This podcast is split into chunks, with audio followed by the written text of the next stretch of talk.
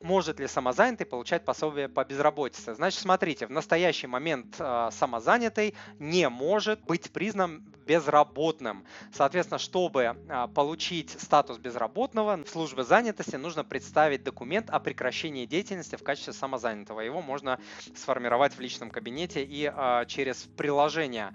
Вот, налоговая тоже сделает э, запрос. Если она увидит, что вы самозанятый, вам придет отказ.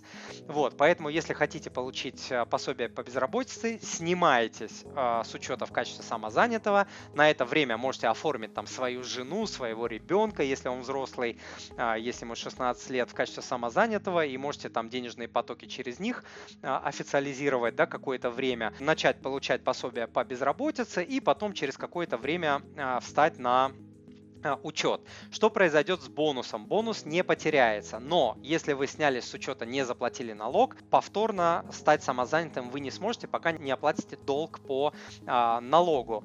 10-тысячный бонус, который дается один раз одному налогоплательщику, второй раз вам, естественно, никто не даст, он дается один раз.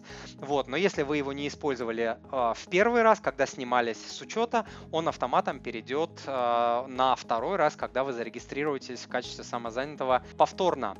Дорогой друг, если то, что вы услышали, было для вас полезным, то, пожалуйста, подпишитесь на мой канал, оставьте отзыв на iTunes или в Google подкастах, или просто пришлите мне электронное письмо с вашим отзывом. Я читаю все отзывы лично. Заранее большое спасибо.